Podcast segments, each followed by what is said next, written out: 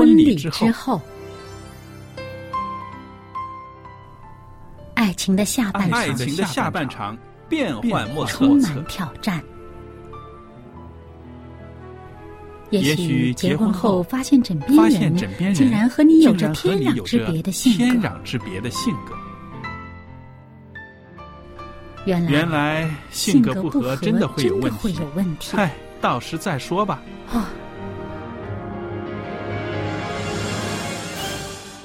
婚姻充满了不可思议的惊叹和风险，难以理解的神秘和惊奇，独特的喜悦和哀伤。婚姻生活，此一时风平浪静，彼一时怒涛万丈。幸福的婚姻不是没有冲突的，而是有能力解解决冲突。两个人总比一个人好，因为二人人劳碌碌同得得美好的果美好的效果效。夫妻夫妻是一起承受生生命命之之恩的，爱到到永远远，爱到永远。爱到永远。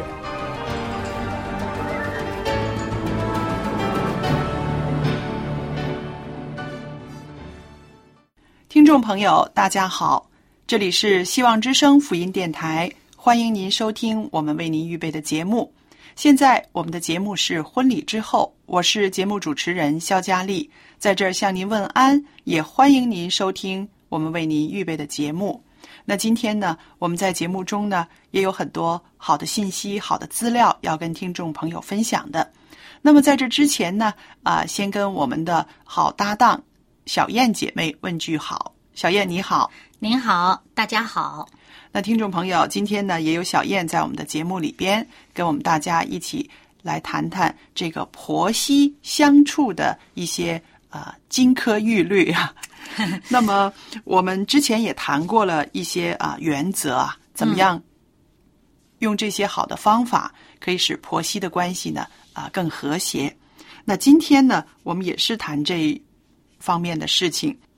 那么呢，呃，我听过有三个字是要我们做女人牢记的，不管是你做人家的儿媳妇也好，或者是做人家的婆婆也好，这三个字呢，都是呃告诉我们呃可以大事化小的，就是别计较。嗯，对，这可真是金玉良言哈，嗯就是不要什么事儿都窝在心里头，嗯嗯，嗯，要放下，要学会放得下。是啊，尤其是啊、一些生活中的那些个无关紧要的小事儿，过去就让它过去。那有的时候呢，呃，有一些个年轻人呢，是特别不能够忍受呢，老人家对他指指点点的，或者是唠唠叨叨的。嗯，呃，有的人就是说，怎么人老了那个嘴这么欠呐、老是在旁边啊、呃说这个说那个。其实啊、呃让我们换一个角度想一想，人老了，他自己知道他自己的人生经验会比较多，嗯他的经历也比较多，他总是用那个一厢情愿的、一腔热诚的想提点年轻人，是不是都是好心都是好心，嗯不可以说是嘴欠，对不对？啊？这个词儿实在是用的不好听嗯哈。最多也就是可能是唠叨一点儿了。对，老人家嘛，他呃见到什么，他有他自己的一些想法和经验，那么他就总结出一些东西，他就觉得我很想要告诉你，嗯，呃，你们这样做不妥，或者应该怎么样做更好。但是呢，因为是家里人的关系，他可能说话他就。没有太修饰，呃，心急，嗯，就一下子全都倒出来了。然后这表达方式可能冲一点儿啊，或者好像有点是教导式的这个，呃，这个好像呃听着就不那么中听嗯啊。那么其实呢，这个老人家，尤其是已经是一家人了，他心地里啊都是希望儿孙们好的。是的，那我也觉得，呃，如果是我们做儿媳妇的呢，也多体谅一下老人家。我自己就想到啊、我们年轻人每天早上起来，我们会出去上班，会见到很多朋友、同事，也看到很多新的事物。那么呢，我们的心里面呢可以装上很多的事情，很多新的东西。嗯，可是想想老人家，如果他没有上班的话，早上起来，在他脑子里面萦绕的，可能就是一些家里面的事儿。哎，对不对啊一睁开眼是都是家里这些东西，每天都一样。对儿子的事儿、媳妇的事儿、呃孙男弟女的事儿，可能都是这些事儿。那么想一想，他的生活非常的片面，比较单调，对不对？那接触外边的资讯也不多。那么这样子的话呢，很自然的，他跟你说的一些话题呢，真的就是家里面的这些事儿。对，因为他整个的焦点就是放在家里头是，他等于全副身心都是集中在家里面这点事情上。对，所以所以呢，年轻人听了就会觉得啊，厌烦了啊，怎么老是这些事儿呢？您叨来叨去的都是这些事儿。但是我们可以啊，换一个位置想一想，老人家的他的生活的环境，他所接触的事物，还有在他心里面觉得重要的事儿，不就是这几个人吗？对，对不对？对？如果这样想的话，其实呃，真的是不计较，而且呢，还会啊，怎么说呢？有机会的话，可以多跟老人谈一谈，让他对把他想的事情说出来，他就舒服了。嗯，而且呢，如果说是真的有心哈，可以带着老人家多一些呃接触外面的事物。嗯呃，有一些老人家他退休以后也挺会给自己呃找乐趣的，是的啊、出去。跳跳舞啊，呃，出去学个这个什么，学个那个什么，或者去种点什么啊。那么，于是他的这个思维开阔了呢，他就不会整天是家里这些鸡毛蒜皮的事儿啊，一直看得那么重了。嗯呃，那么呃，但是事实上，呃，老人家总是会有很多的心思放在家里面的，嗯，因为年轻人呃在外面工作，肯定是精神在外面的比较多哈，这工作上的比较多，其他的事情比较多，那老人家就觉得他自己会觉得自己有责任，嗯，顾着家里这些事儿，是顾着家里这些人，是。嗯，那么他这个想的多了，而且那个责任心和他的这热诚在里面呢，他就免不了。他有一些他自己的见解啊，呃，是那么呃，甚至呢，有时候带上他自己的个人的一些情绪在里头。那么说出来的话，有时候你像比如说老人家，他或者有些念书不多，或者说比较急躁的这种性子的，他可能真是话说出来他不太修饰的不中听，是不是？啊。真的是有些会说一些过头的话，嗯啊，有些老人家说话有分寸，那么有些未必。那他说话可能真的不是很有分寸，也不是很经这个大脑仔细思量哈，呃，想一想你们听了我这话以后有什么反应，他再说出来。不会的，有些人他真的就是很真我的，嗯，就表现出他自己当下心里边儿是想的什么，他就说出来了。那么在这个时候，的确可能会有一些呃说的这些话过头啦，让人听着很很不受用的这种啊。因为我们的刚才前面说，有些他是出于好心，那有时候他也。呃，可能真的就是发泄一下他自己的个人情绪而已。是的确有这种情况下，对，那你听了觉得不好听，那么就，哈，咱们以前有句俗话，这个耳朵进，那个耳朵出呗，是 别把它留在心里边了，是不是？既然觉得这话不是什么好话，或者说不是什么好事儿，那么留着它干嘛呀？这么留恋这些不好的事情干嘛呀？让它放出去呗。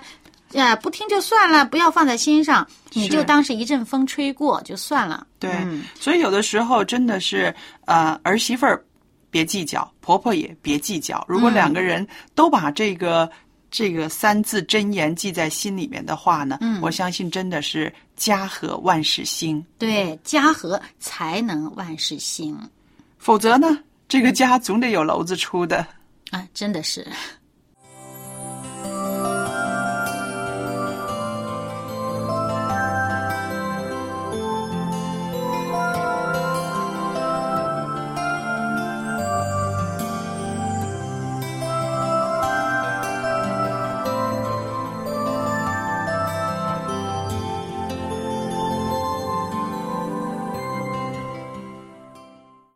那接着下来呢，呃，咱们继续说这个婆媳相处的关于不计较的这个方面啊。嗯，那我们说了，就是无论是老人家说的话有口无心，或者是年轻人那个回答，可能是不是说特别的啊礼貌啊，或者是什么，都互相不计较的话，就是家和万事兴了，对不对？对，这是万事兴的一个保障。对，那还有呢，其实有一些事情呢，呃，原则性的问题可以计较的。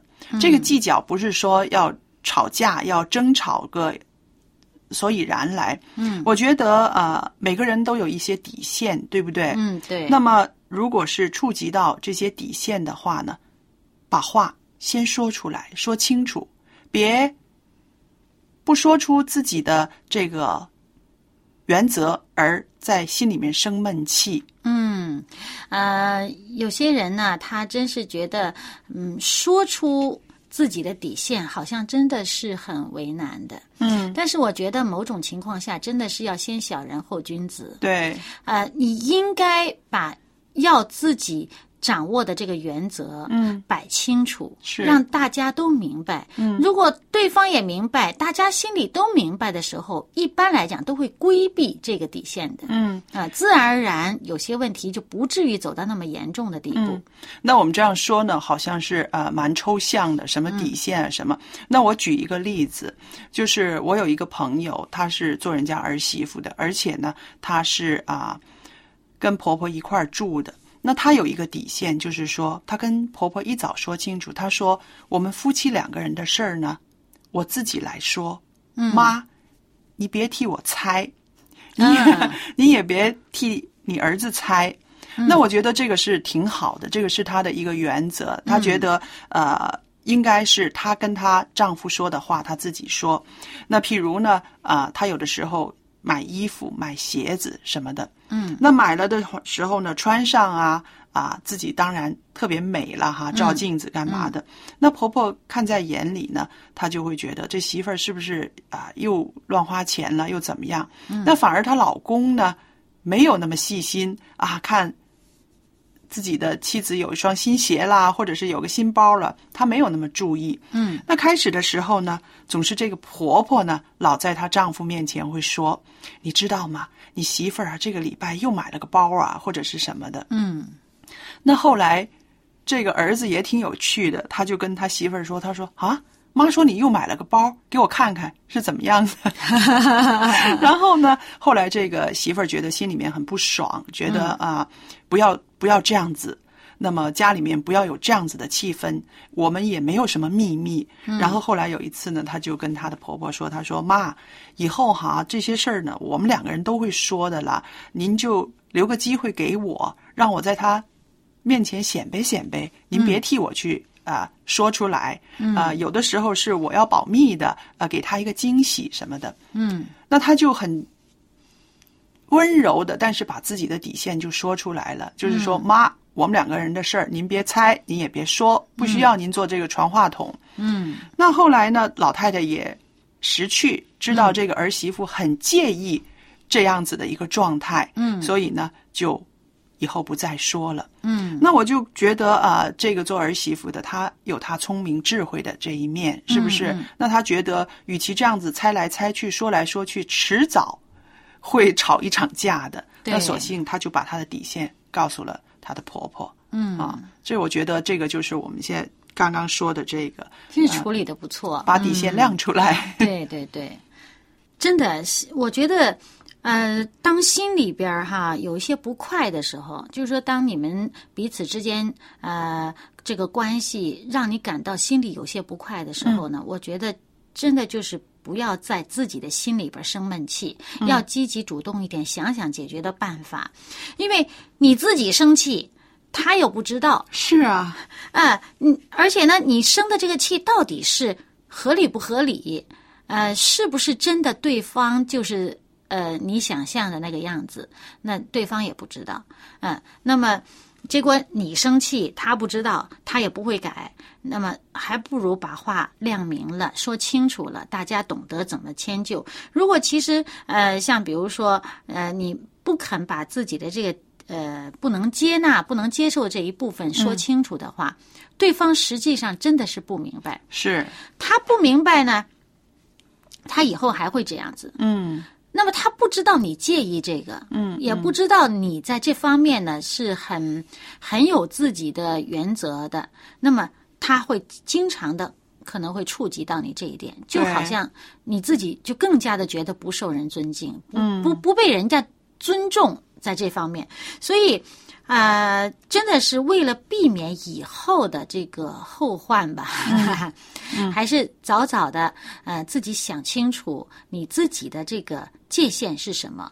嗯，那么如果真的是呃经常会因为同类的事情而弄到心里很很郁闷呐、很不满的话，你不妨把这事情亮出来说明白。嗯嗯，其实就像刚才你说的这个例子，的确他是很有智慧，好像哄着老太太挺高兴的，是啊就把这件事情解决了啊、真的是很有智慧。那么其实我们在生活当中的确是需要这种呃。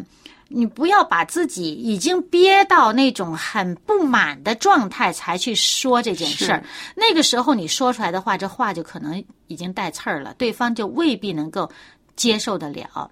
那么你如果说一开始遇到这类问题的时候，你就已经觉得心里不是太高兴了，那么早早的想办法把它解决了啊。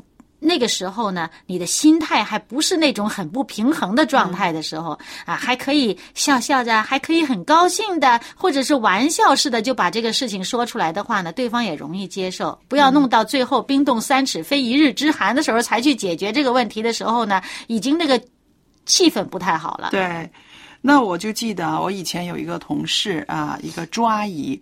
那朱阿姨呢是啊，那时候也接近六十岁了。她特别有意思，她是跟女儿和女婿一起住的。那这个老人家呢啊，那我们说可以把她看成一个是一个可以做婆婆的一个啊典范的哈。嗯，她虽然是跟女婿一起住，可是呢，她非常相会相处。她就是说，她说啊，你知道吗？我在家里面啊，我就当他们是透明的，他们也当我是透明的。那这个透明的不是不尊重啊。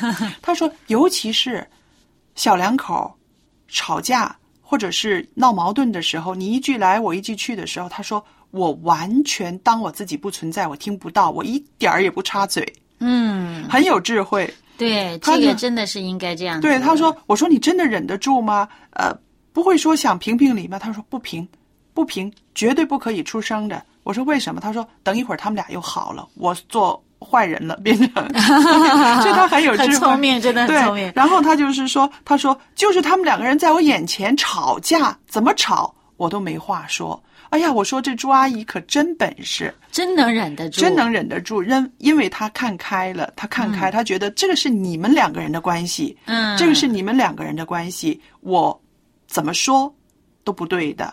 嗯，所以呢，他就是很明智的，在这个他们这个小夫妻的关系之外，那么呢，他说他自己有话说，或者是有什么事情的时候，他就走出去跟朋友说。然后后来呢，到后来他也很有意思，养了一只小狗。他说：“哎，他们两个一闹别扭或者一怎么着，我就带着我小狗出去。”遛狗去去了遛狗去了。他说有什么话呢，我就跟那小狗说。所以我觉得这个朱阿姨她很会做这个长者，嗯，她知道自己啊、在这个两个年轻人当中呢，她应该怎么样做一个榜样，嗯 是不是？对，我觉得这也是一个榜样的效果的，让嗯孩子们也学会，就是该闭嘴的时候就闭嘴。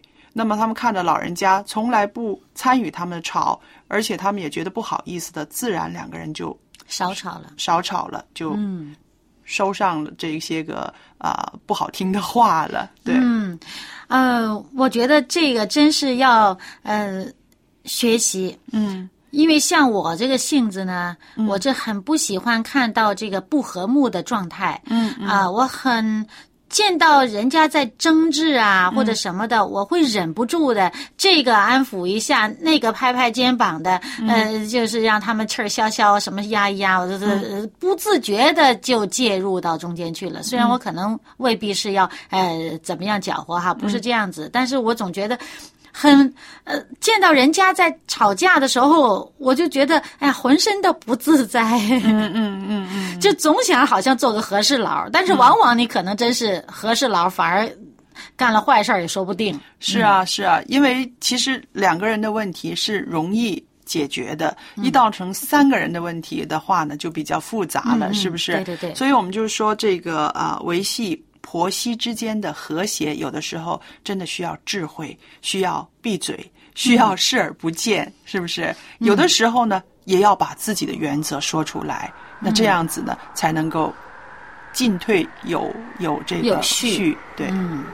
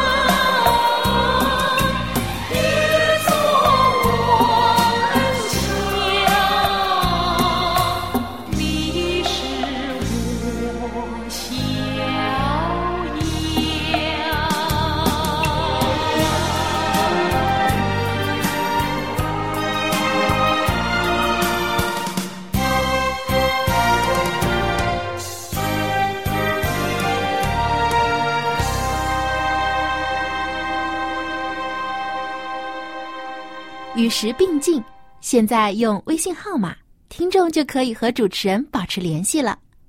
向您喜欢的主持人问个好吧，或者为他打打气。你也可以在微信留言索取您所需要的书籍和礼品。我们的微信号码是幺八九五零四四四九零八幺八九五零四四四九零八，微信名称是佳音。现在就请拿出您的手机，添加我们的微信号吧。我们的主持人期待着和您联系。那刚刚我们听这首诗歌也很有意思，是不是？这种啊，很有我们的民间小调的味道，是不是？嗯很有我们中国的民族味道，大家听着很亲切。是。那希望您喜欢这首诗歌。那么我们今天呢，就用了一些时间呢，跟小燕呢在这儿跟大家谈到了婆媳和睦相处的呃一些方法。刚刚提到就是不计较、不较真儿，是不是？心里边儿要把这些不好的东西都扔出去，别是留在里头。对，这个就是不计较，是不是？因为有的时候你留在里边，你越想的话呢，那个仇视啊，甚至一些不平衡的心思就会出来了，对不对？会烂在里头的。会烂在里头的那。那我也有一个经文呢，是要跟大家共勉的。这个经文呢是在箴言十四章三十节的。嗯，他是说到，他说心中安静是肉体的生命，真的，是吧？就是跟我们刚刚说的那个不计较、不较真儿，就有异曲同工之妙了。嗯，真的是人这个心平就气和，是，一气和呢，跟别人交往的时候，大家接受着都舒服。嗯，嗯，那就气氛就缓和，就不容易出问题。是的。还有就是说，真的是心里面怎么样才能安静呢？真的是把那些个呃仇视啦、那些个敌对啦、那些个呃不好的负面的东西都拿走，对，要放下。嗯，对不对？那个时候才能够心里面安安静静的、平平和和的，是不是？嗯对而这种心里边的安静呢，原来跟我们这个肉体的生命呢是有着这么大的关系的。嗯，对，这个就好像我们平时说要放得下。嗯，你把这个担子都放下了，不要挑在自己肩上，累得很。那么你把它放下了呢？我们圣经里面有一句话哈，就说我们要把这个担子呢都在主耶稣面前卸下，是到他面前卸下呢，他就使我们心里边呢能够平静平和。对，那么真的，我们要常常翻开圣经，常常亲近耶稣，我们的心里面就自然会有这种平静喜乐了。那朋友们，在今天节目尾声的时候呢，我要把我们的通信地址告诉您，同时呢，也有一个光碟要送给大家的。这个光碟呢，就是戒烟的七个方法、七个步骤，它是由蔡杰珍博士主讲的。那您有需要的话，就写信来索取，我们会把这个光碟《戒烟的七个方法》寄给您。我的电子信箱是佳丽，佳丽的汉语拼音 at v o h c v o h c 点 c n 就可以收到您的来信了。好了，今天的节目到这儿结束，愿上帝赐福与您和您的家人，我们下次再会。再会。